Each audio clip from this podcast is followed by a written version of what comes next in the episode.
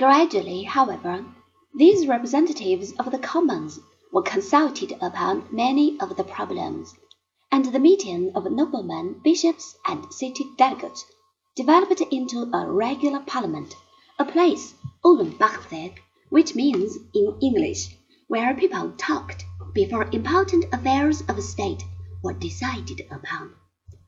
But the institution of such a general advisory board with certain executive powers was not an English invention, as seems to be the general belief, and government by a king and his parliament was by no means restricted to the British Isles.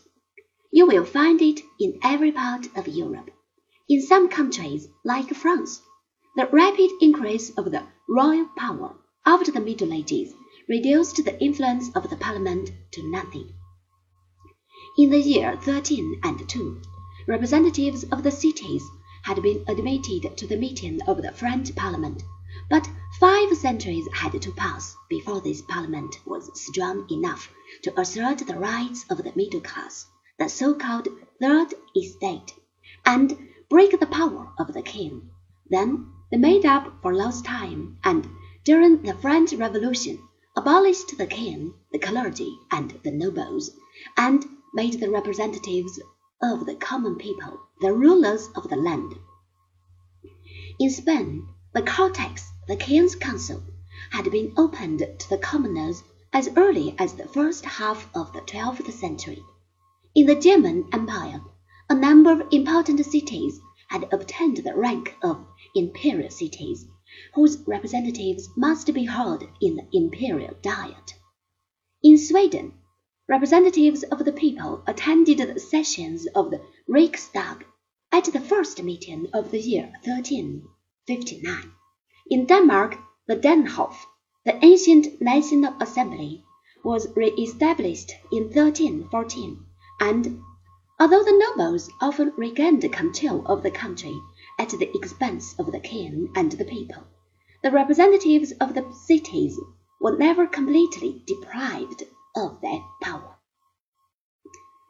In the Scandinavian country, the story of representative government is particularly interesting.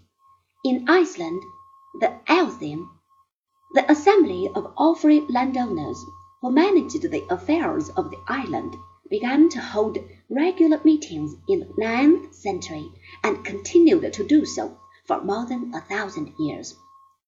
In Switzerland, the freemen of the different cantons defended their assemblies against the attempts of a number of feudal neighbors with great success. Finally, in the Low Countries in Holland, the councils of the different duchies and countries were attended by representatives of the Third Estate as early as the thirteenth century.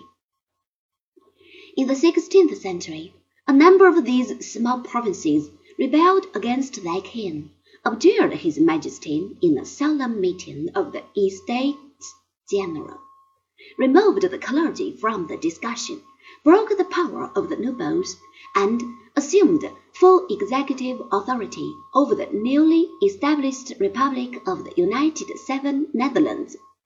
For two centuries, the representatives of the town councils ruled the country without a king, without bishops, and without noblemen. The city had become supreme, and the good burghers had become the rulers of the land.